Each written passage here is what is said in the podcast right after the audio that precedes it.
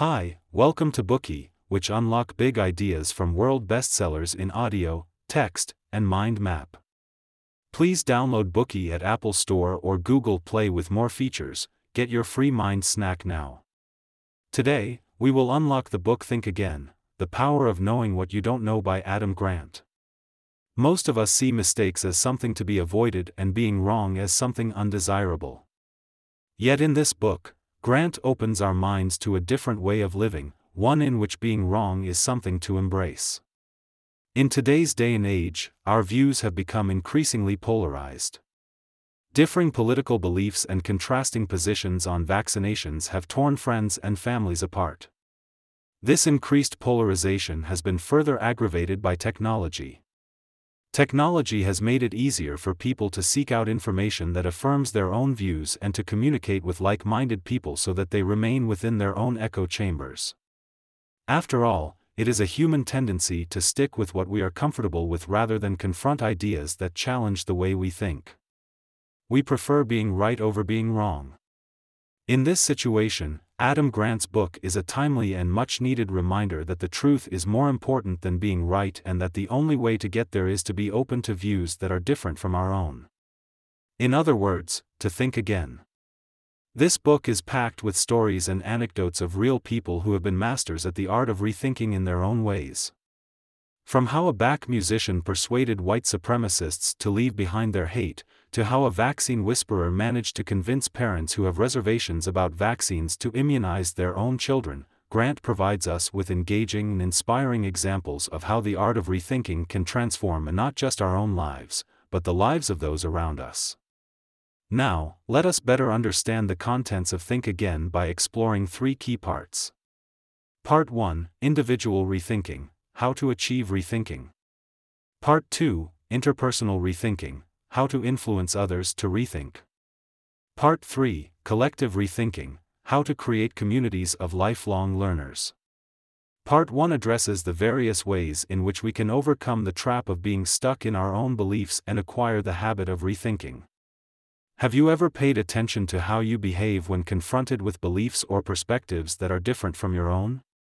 Grant points out that in such situations, many of us tend to get stuck in the mode of preacher, prosecutor, or politician. In preacher mode, we lapse into sermons that promote our ideals. In prosecutor mode, we focus on tearing down arguments that are against our beliefs, and in politician mode, we aim to earn the approval of our audience. What do all these modes have in common? They all prevent us from re examining our own beliefs. In Grant's words, we are often so wrapped up in preaching that we're right, prosecuting others who are wrong, and politicking for support that we don't bother to rethink our own views. Mike Lazaridis, creator of BlackBerry, is an example of someone who fell into this trap. BlackBerry started out as a highly successful venture, and at one point in 2009, it dominated nearly half of the entire US smartphone market. Yet by 2014, its market share had plummeted to less than 1%. The arrival of Apple's iPhone was, of course, a major threat to BlackBerry, but what finally destroyed it was the CEO's own thinking. Lazaridis maintained his belief in BlackBerry's features. He continued to preach the idea of a wireless device for work emails and calls while prosecuting Apple's vision of providing people with a computer small enough to fit in their pockets.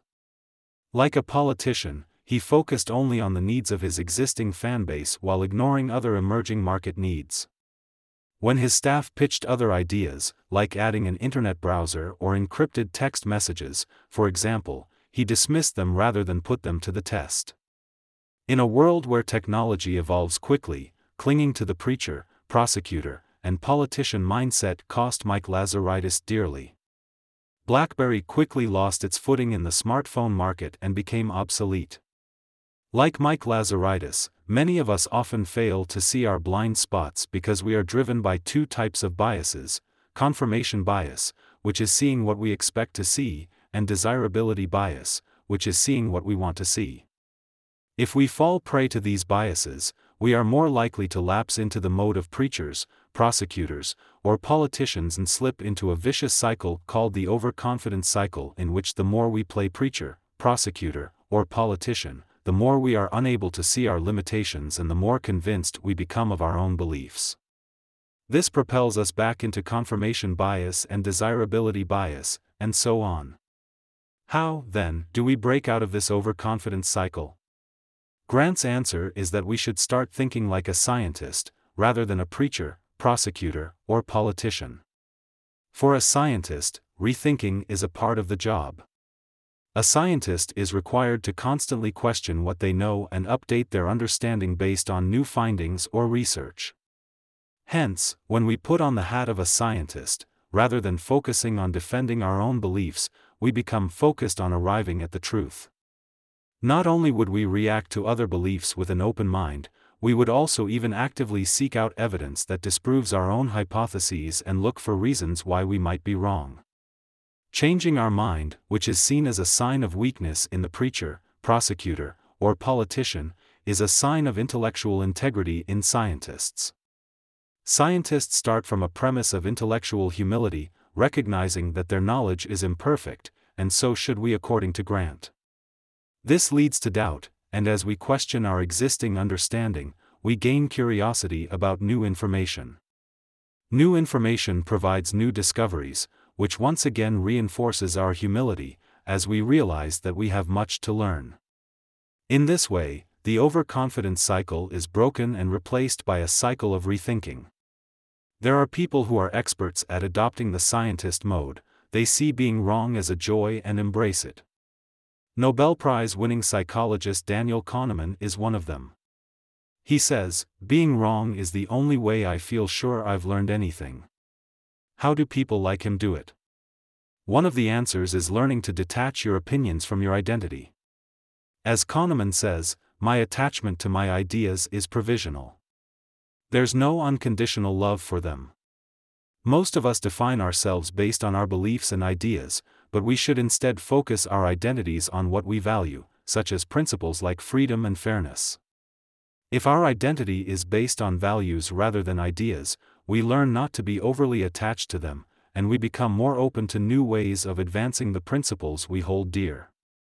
We can see how important it is to maintain intellectual humility and embrace the joy of being wrong in order to not be trapped in the overconfidence cycle. It's equally important to recognize that humility is not synonymous with self doubt and low self esteem. In Grant's words, it's about being grounded, recognizing that we're flawed and fallible.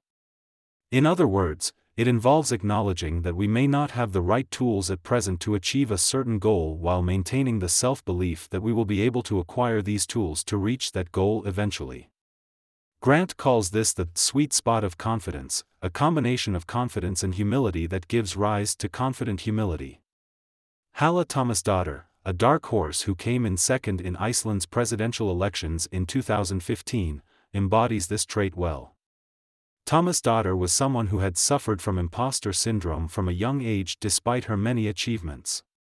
She never felt like she deserved her success and did not take her achievements for granted.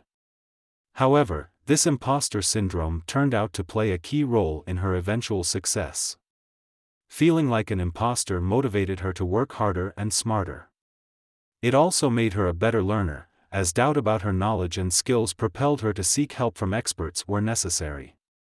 Of course, this was only possible because her imposter syndrome was not so debilitating as to pull her down.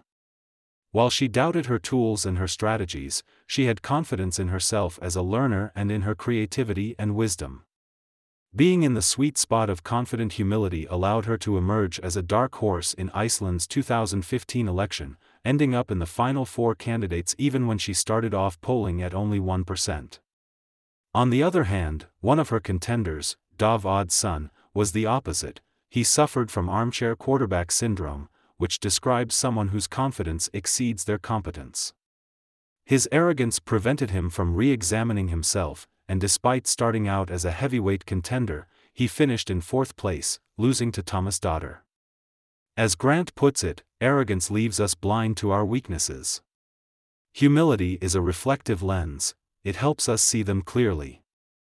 Confident humility is a corrective lens, it enables us to overcome those weaknesses. Finally, rethinking cannot take place without being challenged by others.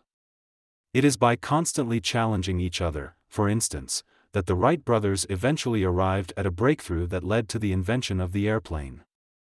In the months leading up to their successful creation of the propeller, they argued constantly. Indeed, their feud was so aggressive that their younger sister even threatened to leave.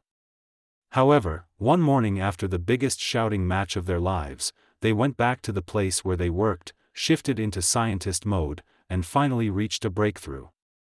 The constant arguing over each other's ideas allowed them to identify problems with both of their approaches, which ultimately pushed them to arrive at an optimum solution. In the case of Wright brothers, you can see that they formed a challenge network, which compelled them to rethink their ideas. A challenge network is a group of people we trust to point out our blind spots and help us overcome our weaknesses. So, how can we build one for ourselves? One thing to note is that the individuals who make up your challenge network should be unafraid to speak their minds and question the way things are, but they should also not be so disagreeable as to create an atmosphere of animosity.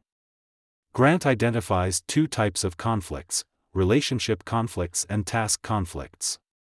Relationship conflicts are conflicts of a personal and emotional nature that generally lead to lower morale and poorer performance. Task conflicts are conflicts over ideas and opinions, and these are correlated with higher innovativeness and better decisions. People within a challenge network should help to facilitate the latter rather than the former, and this requires them to criticize from a position of care and support. Hence, Grant calls them disagreeable givers. It is not easy to be adept at or to find disagreeable givers who are adept at facilitating task conflict and fostering constructive disagreement. We can practice how to foster task conflict more effectively by doing two things framing a dispute as a debate rather than a disagreement, and focusing on how to achieve a goal rather than preaching about why we are right. Even if we are, by nature, agreeable people, it doesn't mean that we should shy away from such conflict or disagreement. Ultimately, agreeableness is about seeking social harmony, not cognitive consensus. It's possible to disagree without being disagreeable. Today we are just sharing limited content. To unlock more key insights of world class bestseller, please download our app. Just search for B O O K E Y at Apple Store or Google Play. Get your free mind snack now. Dir hat dieser Podcast gefallen? Dann klicke jetzt auf Abonnieren und empfehle ihn weiter. Bleib immer auf dem Laufenden und folge uns bei Twitter, Instagram und Facebook. Mehr Podcasts findest du auf meinpodcast.de.